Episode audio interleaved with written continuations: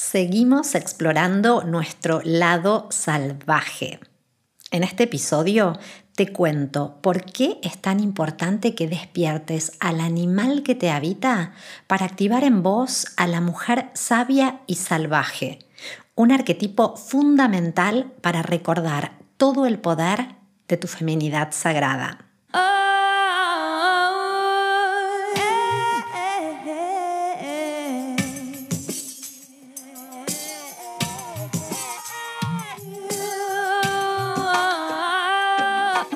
Bienvenida a Chamanas Somos Todas.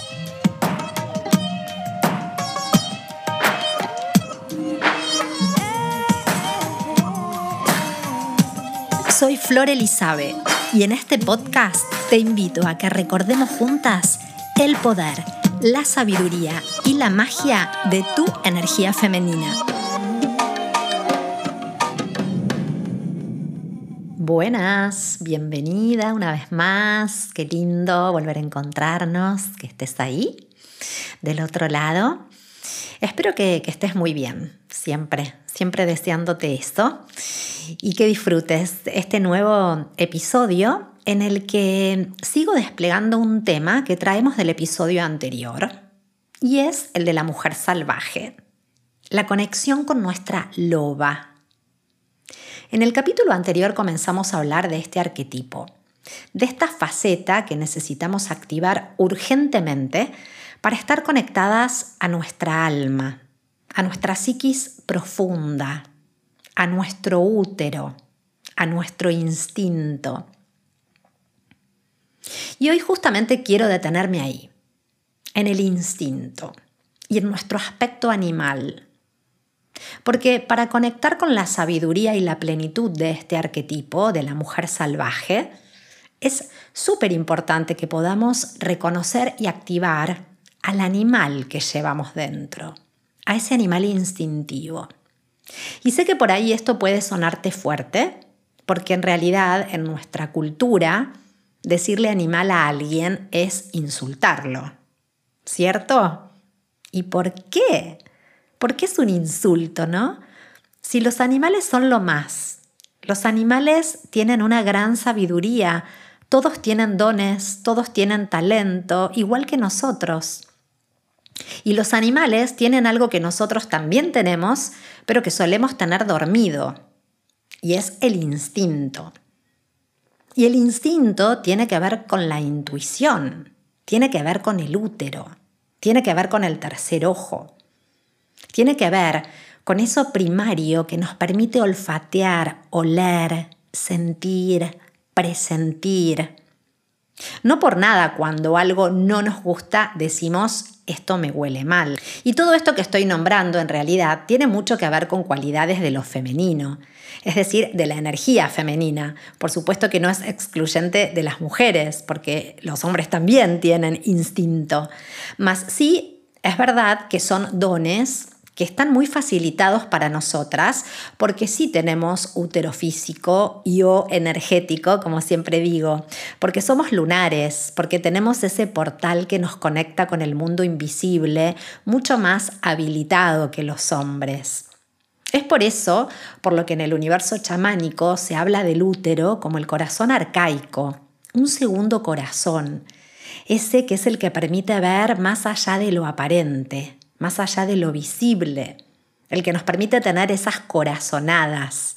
Es lo que, unido a nuestro tercer ojo, nos hace brujas y chamanas por naturaleza, chicas. Porque, obviamente, chamanas somos todas, ¿eh? lo decimos siempre.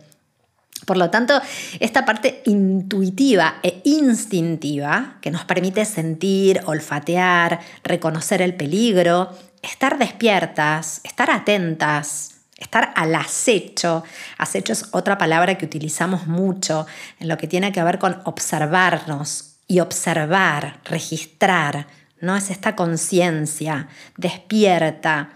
Todas estas son habilidades propias de los animales y son muy femeninas. Y muchos hombres, por supuesto, también tienen desarrollado el instinto, mas es una faceta de la cual toda la cultura nos desconectó, tanto a los hombres como a las mujeres. En un libro súper maravilloso que se llama Los Cuatro Acuerdos, seguro que lo habrás leído porque es muy conocido. Eh, yo siento que fue uno de mis libros de cabecera cuando empecé en todo este despertar y, todo este trabajo personal. Em, este, este, libro, que es de don Miguel Ruiz, un sabio tolteca, habla mucho de este tema y de la domesticación él se refiere a la domesticación. Él dice que nosotros fuimos domesticados, hemos sido parte, en realidad, de un proceso de domesticación. Él dice que a los seres humanos toda la cultura nos domesticó, nos amoldó y nos formateó para que seamos todos iguales, uniformes, para que seamos más fáciles de manipular, además, ¿no? Porque se nos desconectó además de nuestra propia naturaleza, de nuestro propio poder, de nuestro propio discernimiento. Se nos desconectó de eso que nos hace únicos a cada uno y a cada una. Y se nos desconectó justamente del instinto. Se dio mucha preeminencia a la razón, al intelecto, y se subestimó completamente, denostando inclusive a todo lo que tiene que ver con las emociones, con el sentir y con el instinto. Entonces, especialmente en Occidente, tiene muy buena prensa ser intelectual, inteligente, razonable y se menosprecia la intuición, el instinto, lo animal. Son aspectos que se consideran básicos, que se consideran primarios es por eso que también muchas veces se han relegado a los tres primeros chakras, llamados inferiores, ¿no? A mí no me gusta llamarlos así generalmente porque en cierto sentido muchas veces se los ningunea, ¿no? Y se hace una oda al tercer ojo o al chakra corona, que son los chakras que sí, e, evidentemente nos conectan, ¿no? Con los aspectos más sutiles y nos conectan con dimensiones más elevadas y con el cielo, pero esto lo que ha hecho es que la, espiritualidad siempre se vinculara y se conectara con lo angelical, con lo etéreo, con lo prístino, lo blanco, y se desconectó la espiritualidad de la tierra, del rojo, de la sangre, del instinto, de lo pagano, que es súper sagrado, y por supuesto de la sexualidad y los primeros chakras tienen todo que ver con la sexualidad. Entonces, ahí es donde se nos desintegró completamente. Y si a toda la cultura le hizo mal, porque esto nos hizo mal a hombres y a mujeres, a todo un sistema le hizo mal. Al sistema médico, al sistema educativo, al sistema religioso, a todo el sistema. Y por supuesto nos hizo mucho, mucho, muchísimo mal a nosotras, las mujeres porque a nosotras desconectarnos de nuestra parte animal nos ha hecho vivir en la mente, en la cabeza, desconectadas de la fuerza de nuestra vagina, de nuestro útero, de nuestra sangre menstrual, de nuestra sexualidad, de nuestra intuición y de la animal que nos habita a cada una. Y desconectarnos de todo eso es lo que ha hecho que vivamos en piloto automático, desde la mente completamente formateada por creencias, por introyectos de todo un sistema que lo único que ha hecho es encorsetarnos, que no nos ha permitido ser lo que somos realmente, porque todo el tiempo nos dice cómo tenemos que ser, cómo tenemos que actuar, qué nos tiene que gustar, qué está bien, qué está mal. Nos dice inclusive a través de, las publicidades qué es lo que necesitamos, ¿no? Nos dice que no llamemos demasiado la atención, que crucemos las piernas, nos ha dicho que nos callemos la boca, que miremos al piso y que seamos niñas buenas, lo suficientemente buenas para no molestar. Que andemos bien peinaditas, ¿no? La niña buena. ¿Te suena? La niña que tuvo que tragarse enojos porque gritar estaba mal. La que tuvo que vestirse con puntillas aunque no le gustaba.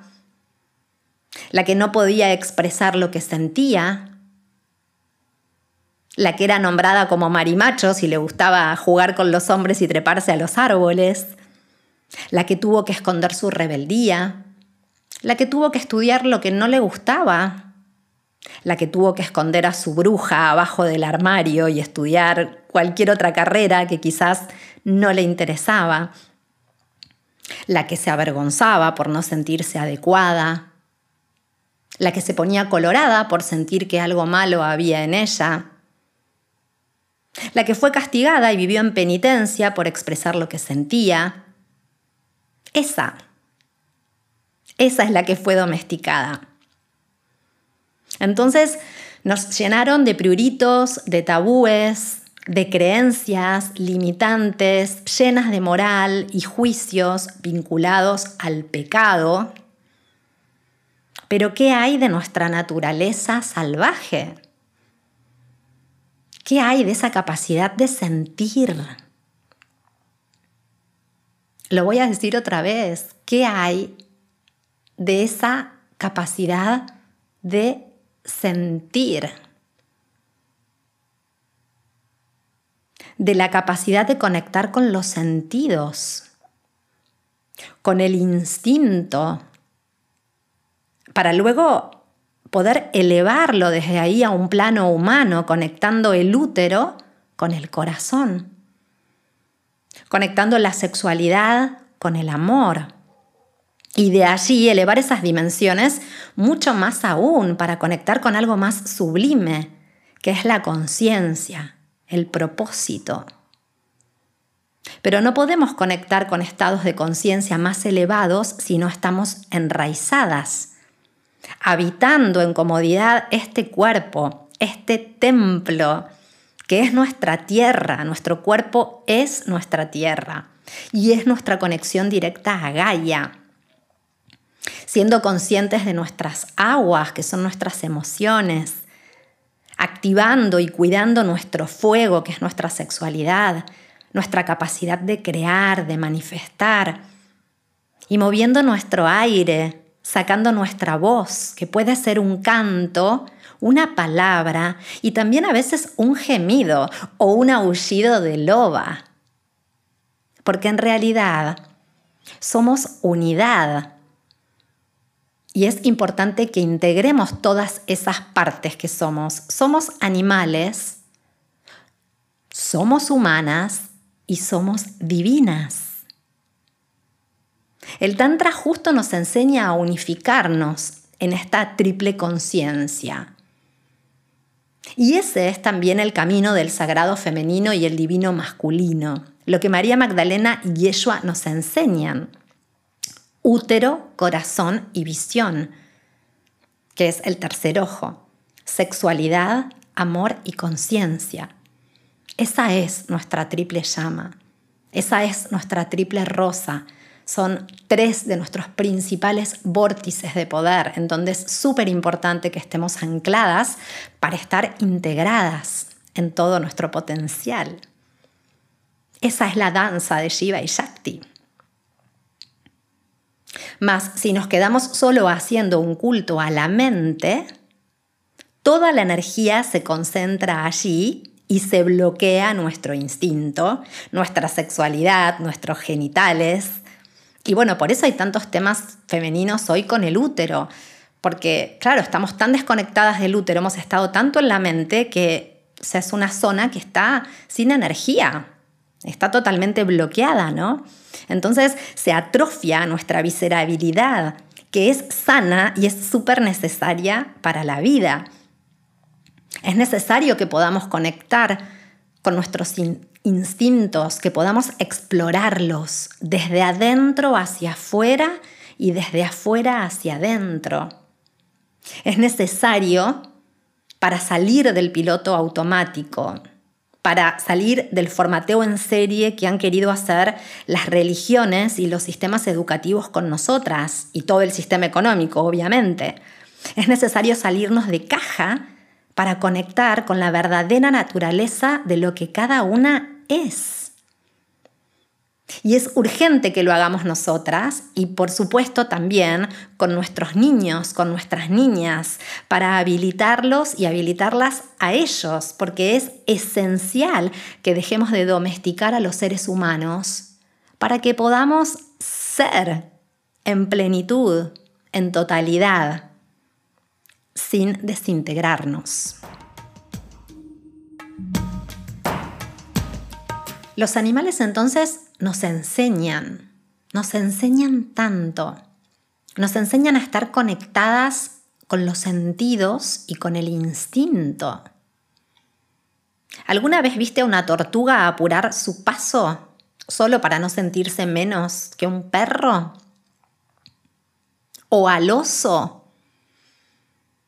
No meterse en la cueva cuando es momento de la cueva porque alguien se lo impida de afuera, o gruñir cuando necesita y mostrar las garras si ve peligro, o a la oruga no tomarse su tiempo para convertirse en mariposa. El piloto automático nos desconecta de la posibilidad de conectar con el ritmo único que cada una tiene, con las necesidades con el deseo, con un tiempo personal, con una capacidad de estar atentas, de estar presentes, de estar aquí y ahora, utilizando toda nuestra capacidad perceptiva, como un tigre cuando está al acecho de su presa, sí que sabe estar presente. Está ahí, completamente. Nada lo distrae. Entonces, conectar con nuestra dimensión animal para activar y acrecentar nuestra percepción, para activar todos nuestros sentidos, externos e internos, para sentir. Esto tanto se nos ha desconectado del sentir y para, para sentirnos vivas. Recuperamos vida. ¿Cuánta gente anda por la calle y en realidad está más muerta que viva? Porque no está conectada al sentir. En un subte, en las grandes urbes sobre todo, ¿no? Que se ve tanto el piloto automático. ¿Cuánta gente está viva de verdad de la que te cruzas por la calle a lo largo de un día? Entonces, conectar con nuestra parte salvaje nos conecta con la vida. Y acá también quiero traer esto, y es que conectar con nuestra parte salvaje no siempre nos hace conectar con la loba, que puede ser. Eh, particularmente en el episodio pasado hablábamos de la loba, ¿no? Y de la mujer sabia y salvaje vinculada a la loba porque la medicina del lobo, de la loba es hermosa, porque nos da mucha, pero muchísima maestría personal. Pero en realidad todos los animales tienen su medicina. Y también podemos a veces sentir la necesidad de conectar con otro animal, por ejemplo con la osa que tenemos dentro, que es la que nos invita a meternos en la cueva, a hacernos un tecito y a quedarnos en silencio. O podemos querer conectar con nuestro colibrí, que nos enseña a bailar, a movernos, a, estar activas, flirteando de flor en flor, conectadas a la alegría. O podemos querer y necesitar conectar con nuestra serpiente para que nos active al alquimista, esa alquimista, esa maga que nos pide transformar, mutar, que sabe cambiar la piel con maestría y que nos enseña a morir para volver a nacer y que nos ayuda a atravesar los procesos de cierres y de muertes y de renacimientos. Entonces, cada animal tiene medicina y usualmente así como estamos conectadas con varias diosas que nos habitan y no solo con una sola, y también estamos conectadas con varios arquetipos, ¿Se acuerdan que yo siempre les digo, tenemos un montón de diosas adentro y un montón de mujeres adentro? Bueno, también estamos conectadas y tenemos un montón de animales adentro. A veces podemos ser esa hormiguita y a veces podemos ser esa loba, ¿no? Entonces, estos animales, estas, estas energías eh, que también nos conectan en el universo chamánico, por supuesto que cada animal tiene un espíritu, entonces cuando conectamos con ese animal, ese arquetipo interno y esa medicina, también en realidad estamos yendo mucho más profundo y estamos conectando también con el espíritu de ese animal, ¿no? Eh, se habla justamente en el chamanismo de los tótems, que son los animales de poder. Entonces estamos conectadas de muchas maneras con, esos animales que nos habitan y nos acompañan. Y a veces nos acompañan físicamente porque podemos tener esa, esa compañía de esos animales. A veces esos animales nos pueden acompañar en sueños también, porque se pueden presentar en sueños, en ensoñaciones, en estados de meditación y por supuesto siempre podemos conectar con ellos a un nivel etérico. En chamanismo, como les decía recién, es muy frecuente conectar con los animales y con la medicina de cada uno de los animales. Para el chamanismo los animales, por supuesto, son absolutamente sagrados, ¿no? Y tanto además que se cree que cada ser humano tiene no solamente uno, sino varios animales de poder. Es lo que, lo que se llama palo totémico. Entonces hay todo un camino para conectar con los animales de poder que es muy hermoso. Y cuando empezamos a incorporar la presencia de los animales en nuestra vida y toda su medicina, también es una exploración muy hermosa. Igual, más allá del animal de poder y de toda esta cosmovisión chamánica tan hermosa, el punto es poder conectar con, ese instinto, con esa medicina que ya la tenemos adentro, con ese pulso, ese pulso que se encuentra en nuestro vientre, en nuestros genitales, en nuestro útero, para justamente poder activar y despertar a esa mujer salvaje. Esa, siendo la animal que tenga que ser en cada momento porque esa es la que sabe lo que necesita y cuándo lo necesita. Es la que anda descalza por el pasto, la que vive despeinada, la que juega, la que ríe, la que llora, la que goza, la que sabe cuándo salir al mundo y cuándo replegarse, la que sabe cómo y cuándo parir la que sabe alimentar a su cría y no necesita que le digan de afuera cuándo destetarla. La que hace lo que se le da la gana de hacer. ¿O alguna vez viste un animal actuando por obligación, convención o compromiso? No, simplemente cuando los domestican, ¿cierto? Entonces, la conexión con nuestra mujer salvaje, con nuestro instinto, tiene todo que ver con salir de la mente y entrar a nuestro cuerpo. Encuerpar, respirar. El cuerpo y la respiración es la vía de acceso porque es lo que nos permite salir de ese automatismo para registrarnos, para actualizarnos, para sentir cómo estamos y qué necesitamos en cada momento porque lo que me apetece ahora quizás ya no me apetece mañana. Bueno, entonces me permito actualizarme, actualizar mis deseos, mis necesidades.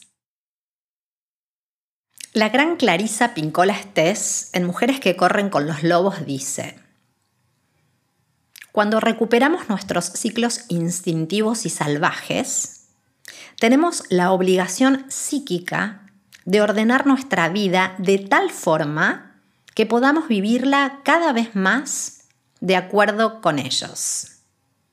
Cierro comillas. Y es así.